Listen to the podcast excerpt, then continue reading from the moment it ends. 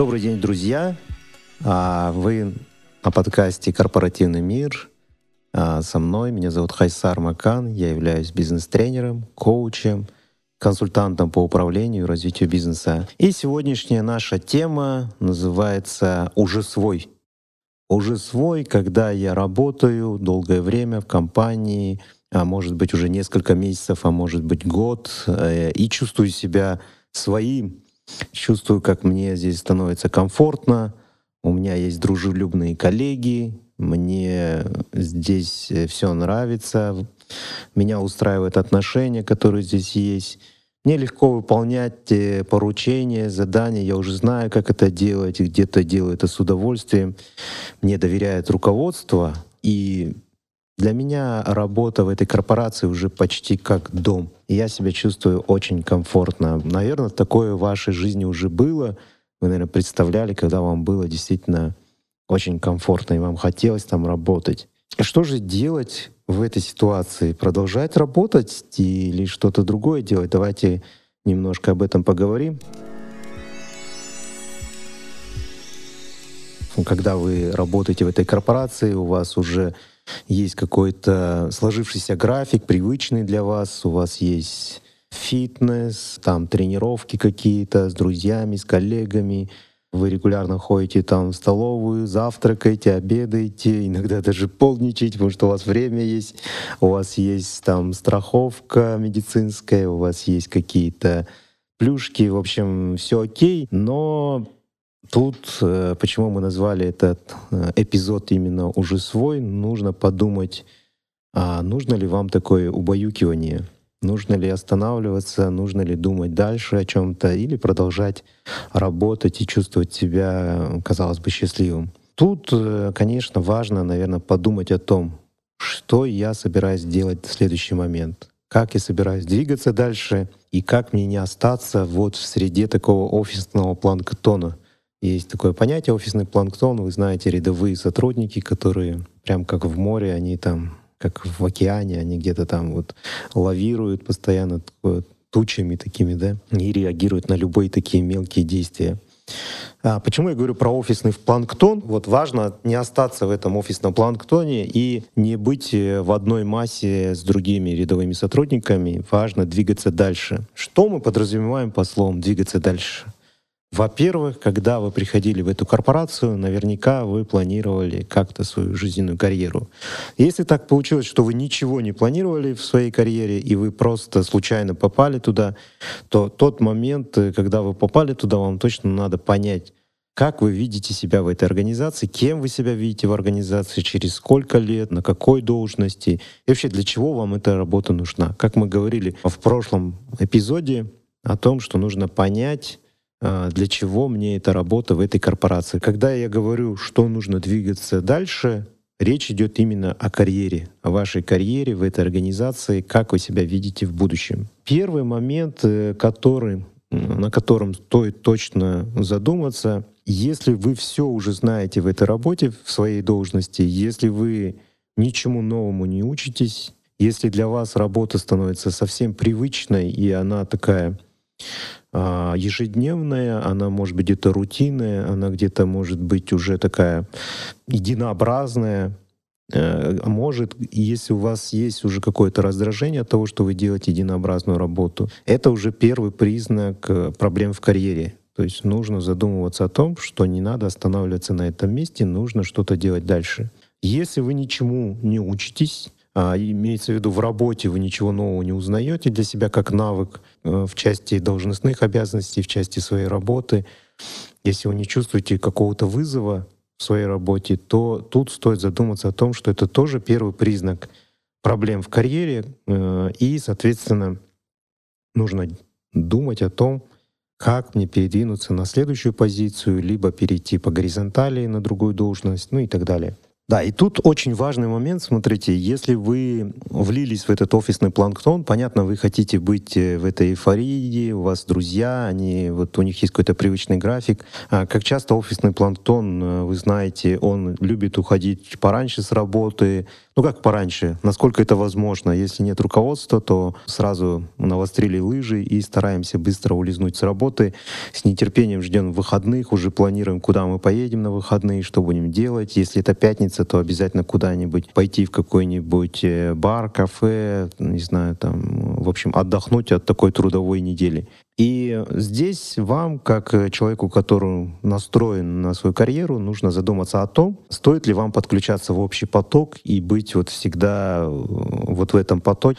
Если вы планируете двигаться дальше, то я советую вам не обязательно сюда подключаться и не обязательно быть всегда в этом потоке. Ну, почему говорю не обязательно? Потому что коллеги есть коллеги, с ними нужно поддерживать отношения, но у вас есть четкие цели. И первое, что вам нужно сделать, конечно, это поставить четкую цель.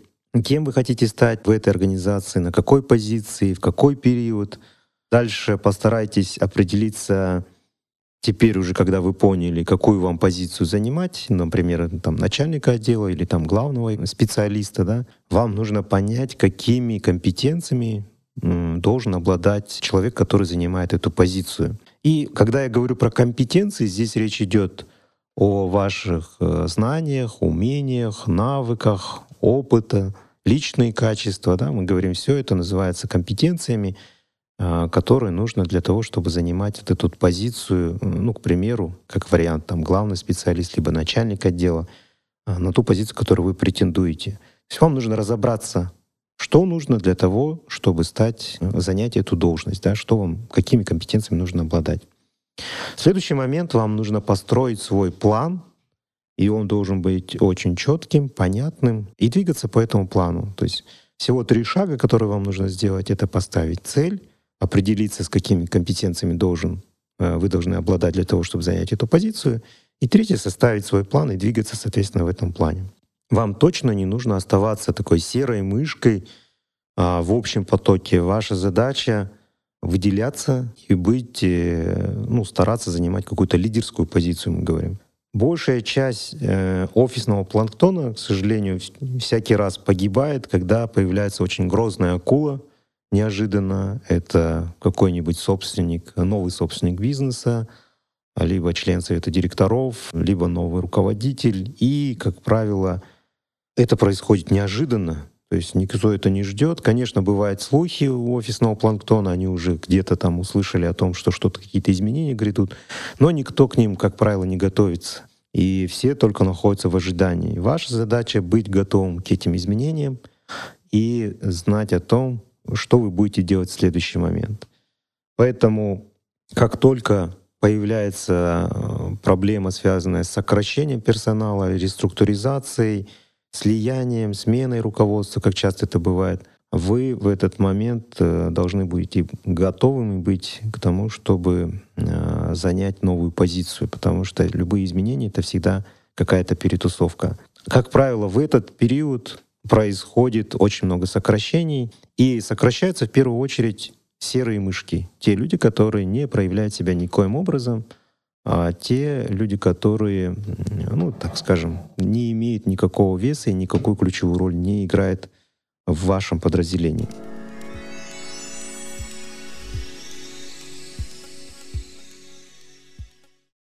Ну, пример приведу вам такой, э, который случался однажды, когда я был руководителем, ко мне пришел подчиненный и сказал о том, что он хотел бы, чтобы ему подняли заработную плату потому что он видит, что в других структурных подразделениях примерно на его уровне.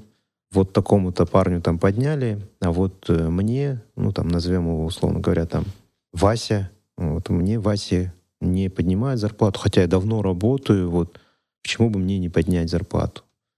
И тогда ему объясняю, ну вот, Вася, я вот ни, ничего против не имею тебя как человека, ты очень хороший человек на самом деле, очень исполнительный человек. Ну вот скажи, пожалуйста, почему я должен тебе поднять зарплату? Ну, я работаю долгое время здесь в компании, и мне кажется, я должен, как бы, мне должны поднять заработную плату. Я ему говорю, вот для того, чтобы тебе поднять заработную плату, мне нужно написать на тебя представление руководству, объяснить о том, что ты действительно ее заслуживаешь, и у тебя есть какие-то достижения. Есть ли у тебя сейчас какие-то достижения? И он говорит, ну, он так задумался, подумал, не знаю, Ну, я вообще-то выполняю свою работу. Я говорю, ну, понятно, а какие вот у тебя есть достижения за последний год? Что ты сделал такого? Ну, и вот тут, ну, как бы понятно, что он выполняет текущую работу, но каких-то достижений нет. Я говорю, ну, смотри, я бы мог написать за тебя представление, я буду вруном реально, и буду врать своему руководству для того, чтобы помочь тебе. Вот. Насколько это будет правильно? Ну, понятно, что человек все равно хочет заработную плату, чтобы подняли. И я ему говорю, «А, Вась, вот размести свое резюме на любой площадке. Размести свое резюме, просто посмотри, сколько ты можешь получать на рынке. Твоя заработная плата на самом деле, вот если честно, она как бы ну, выше того, что ты стоишь на рынке. Согласись? Он говорит, ну почему? Я говорю, ну давай попробуем. Давай попробуем разместить резюме, и ты поймешь. А если тебя пригласят на работу с, зарплатой выше, ты согласишься пойти? Да, пойду. Ну, хорошо. Вот. Ну, как правило, этого не происходит, потому что заработная плата в, в таких компаниях, в особенности в наших казахстанских компаниях, мы говорим, в крупных корпорациях, она иногда превышает те возможности и те компетенции, которые, к сожалению, вот есть у этих сотрудников. Да, обычно боятся размещать резюме э, все равно на том же там Headhunter или любых других площадках, потому что откликов нет, и те компетенции, которым обладает э, тот офисный планктон, я так называю, да, или там серая мышка, они на рынке ну, не востребованы. И, как правило, эти люди потом теряются. То есть они, если их увольняют, если их вот так вот где-то сокращают, то они остаются без работы, и это потом является очень сильным ударом для них. Нашей истории, я не знаю, размещал ли он резюме или нет, но я думаю, что, может быть, он попробовал это сделать. Но так или иначе он остался, он продолжал работать, заработную плату мы ему не подняли. А, хотя сейчас может нашим слушателям показать, что это очень жестоко. Но тут надо понимать, что я тоже, как руководитель, у меня есть тоже руководитель, и почему я должен, э, как сказать, защищать человека, который не проявляет должной инициативы, не является человеком, которому я готов помочь. Были ситуации в жизни, когда я видел, что сотрудник очень э, хорошо выполняет свои обязанности, очень включен, мотивирован, у него есть желание развиваться, и он, даже если он делает что-то с ошибками, но он делает и старается, такому сотруднику мы всегда шли навстречу, и я был уверен в том, что он себя проявит, и он э, сможет доказать, что он действительно стоит того, чтобы ему подняли заработную плату. Потому что ну, это отдельная тема, э, тема руководитель подчиненный, о которой можно очень много говорить. Тем не менее, вам рекомендую сделать то же самое. Если вы сейчас работаете в, в какой-нибудь корпорации, не убаюкивайте себя тем, что это будет продолжаться всю жизнь, потому что вы не будете работать там до пенсии.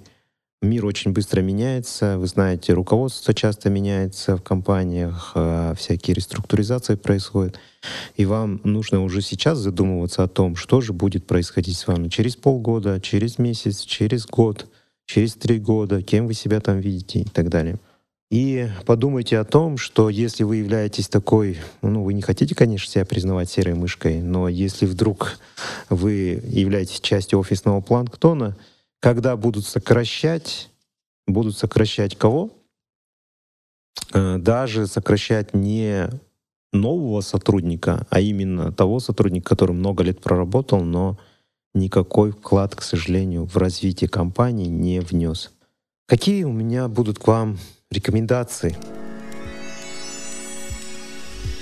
Если вы уже работаете долгое время в компании, и если вас уже что-то начинает раздражать в части того, что вы делаете единообразную работу, если вы э, чувствуете, что вы ничему новому не учитесь на этой должности, и вам уже становится немножко скучно, беритесь за новые проекты, э, за те проекты, которые предлагает вам руководство, даже если это не относится к вашим функциональным обязанностям — вот основная ошибка многих э, сотрудников тем, что они говорят, ну, это же не моя обязанность, почему я должен это делать? На самом деле, любая работа, даже если не относится к вашим функциональным обязанностям, даже если она не прописана в должностных обязанностях, дает вам новый опыт и дает вам новый вызов. И вот этот вызов желательно принять. Если вы реально хотите построить свою карьеру, беритесь за новую работу, а, она вам даст новый, э, ну, такое новое содержание, новый опыт — и, возможно, вас кто-то заметит. А в большой компании очень важно, чтобы вас заметили. Заметили где-то там сверху. А следующий момент вам точно нужно проявлять инициативу в работе проявлять непосредственно свои. Э, помните, как э, в фильме там кто э, кто на кирпичный завод? Я, там, да, условно говоря. Примерно так. Вы должны всегда проявлять инициативу и не только в своей работе, но и в общественной деятельности. Очень много в крупных компаниях есть а, всевозможные молодежные организации, всевозможные союзы там, и так далее. А, профсоюзы, да, там говорим, э, какая-то общественная работа. И вот лучше к ней подключаться для того, чтобы вас заметили, для того, чтобы вы проявляли новые свои таланты, для того, чтобы мы могли знакомиться с кем-то. Это очень важно, знакомиться с коллегами из других подразделений, из других регионов, для того, чтобы была узнаваемость ваша как э, специалиста, как человека. А следующий момент, вам точно нужно думать о том, как вы можете придумать какие-то нестандартные подходы в своей работе. Потому что я уже говорил на первом эпизоде да, о том, что если вы ищете нестандартные подходы, сейчас востребованы в любых организациях, даже в государственных организациях, говорим, нестандартные подходы, креативный подход, вам точно нужно думать, как вы можете решить задачу совершенно нестандартными подходами, потому что именно так вы можете выделиться относительно других своих коллег. Учитесь у других, наблюдайте за другими руководителями, за другими опытными сотрудниками, как они работают, как они двигаются по своей карьере, что они предпринимают, как они реш... принимают решения, как они мотивируют сотрудников, как они взаимодействуют с сотрудниками. Это очень важно наблюдать за теми, кто даже может не являться вашим доброжелателем. Это очень важный ключевой момент, потому что бывают ситуации, когда а, реально у вас есть какой-то конфликт, либо недоброжелатель, но этот человек может быть очень серьезным профессионалом, и он сейчас просто находится на другой стороне, баррикад, так скажем, но вам точно нужно наблюдать за ним и учиться у него, как он работает, как он проявляет себя, как он э, выстраивает отношения в коллективе. Именно умение выстраивать отношения в большом коллективе является такой один из скиллов, так скажем, навыков сотрудника, который работает в такой крупной организации. Следующий момент, что вам нужно сделать, это найти наставника. Вот когда мы говорим о своей карьере, когда вы не очень опытный сотрудник в части своей карьеры, вам точно нужно думать о наставнике. Это, в принципе, и для руководителя, начинающего руководителя, руководителя среднего звена, если у него будет наставник, его карьера будет двигаться гораздо осмысленней, гораздо быстрее. В своем опыте я знаю, что если бы в моей, в моем опыте был точно наставник, наверное, было бы все по-другому. Тем не менее, найдите наставника по разным направлениям. В зависимости от того, как вы собираетесь развиваться, как вы собираетесь двигаться в карьере, у вас может быть от одного до нескольких наставников, трех-четырех, с которым вы периодически встречаетесь, проговариваете какие-то моменты, которые вас волнуют. Как работать с наставником — это отдельная тема, но один из моментов, который я вам точно могу сказать по наставнику, Прям договаривайтесь о том, что он является вашим наставником, что вы с ним встречаетесь периодически, и обязательно вознаграждайте эти встречи с ним, потому что э, это услуга, и у него должна быть мотивация вам что-то полезное давать. Иначе э, это будет не просто наставничество, это будет, не будет похоже на наставничество, это будет похоже на просто какие-то, будет похоже больше на просто какие-то встречи случайные, которые которых наставник не подготовлен, и он не сможет вам ответить на ваши вопросы. И тут очень важный еще момент. Вам нужно научиться преподносить себя и думать о том, как вы могли бы сделать так, чтобы вас заметили.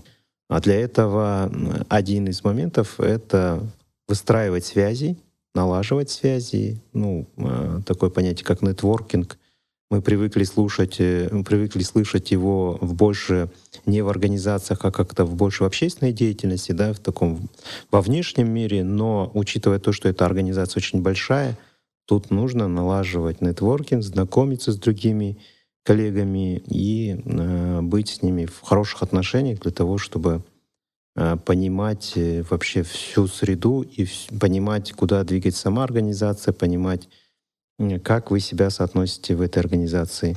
Ну и в целом это очень полезная такая, полезный скилл, умение налаживать отношения. Как понять, стоит ли вам оставаться в корпорации? В том моменте, когда некоторые молодые сотрудники приходят и чувствуют, что у них есть какие-то сложности, они эти сложности не говорят э, ни своему руководству, ни своим коллегам, они большей части находятся со своими проблемами сами.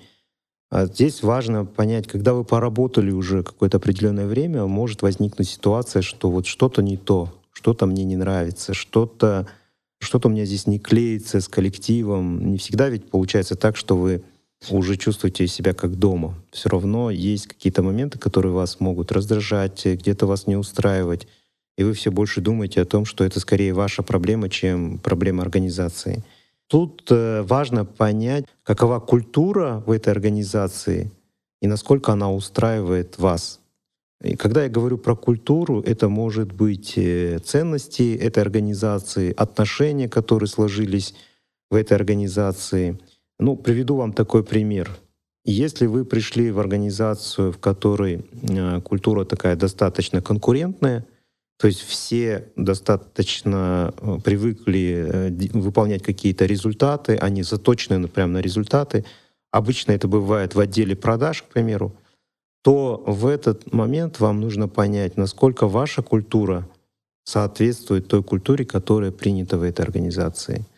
А, к примеру, вы не привыкли работать так, чтобы э, все между собой конкурировали и достигали каких-то результатов, чтобы вокруг вас э, были одни достигаторы. Если вас это очень сильно напрягает, а вы вот сам по себе человек очень творческий, и вам важно быть э, в такой среде располагающей, в которой есть доверительная обстановка, то наверняка вот эта культура достигаторов, культура конкурентная, она не совсем соответствует вашей культуре, и вам будет некомфортно там работать. Иногда это связано с, э, с принятыми отношениями между э, руководством и подчиненным. Э, ну, например, вы проработали в более конкурентной среде, наоборот, в бизнесе, а пришли в, в организацию, в которой э, культура именно такая полувоенная, в которой есть жесткие указания, есть жесткие поручения, которые нужно выполнять в срок и следовать регламенту.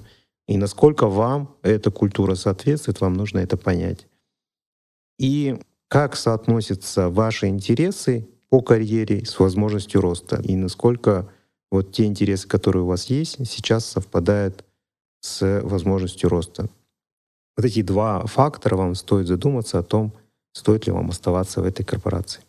Потому что все остальное, а, даже если у вас нет каких-то знаний навыков, вы их приобретете — а вот с точки зрения ценностей, с точки зрения ценностей, ценности мы очень меняем редко, и э, все равно это является основой для того, чтобы чувствовать себя по-настоящему комфортно в этой организации. От чего зависит э, ваша карьера в корпорации? Конечно, она будет зависеть, как мы говорили сегодня уже, от вашей инициативы, от вашей креативности, от вашего нестандартного подхода, от планомерности вашей карьеры, от понимания того, куда вы идете и зачем идете — от того, как вы будете выстраивать отношения, потому что один из важных скиллов, мы сегодня говорили, важных скиллов любого сотрудника в корпорации — это умение выстраивать отношения, уметь себя подавать, уметь э, презентовывать свою работу. Если вы хороший профессиональный сотрудник, если вы знаете свое дело, вы точно не должны э, сидеть и умалчивать или давать инициативу кому-то, чтобы кто-то презентовал вашу работу — вам нужно проявлять именно свой профессионализм и показывать его тем, кто действительно принимает решения. Я уверен, что если вы будете в своем отделе, в своем управлении такую занимать лидерскую позицию и будете не серой мышкой, то в любых ситуациях реструктуризации, там, смены руководства и так далее, вы можете оказаться на очень хорошей должности, либо это может оказаться, что вы станете руководителем, либо вы вас каким-то образом заметят и оставят в отделе, по крайней мере. Э, очень часто это такое случается. Поэтому те люди, которые именно так двигаются, они потом пользуются этой возможностью. Ну и в следующем эпизоде мы с вами поговорим обязательно в тоже состоянии уже свой, но тема нашего разговора будет касаться отношения руководитель-подчиненный. Если вы являетесь подчиненным и у вас есть руководитель, а это всегда а, такое есть. Э, либо вы когда руководитель, но вы все равно тоже подчиненный, и у вас еще есть подчиненные.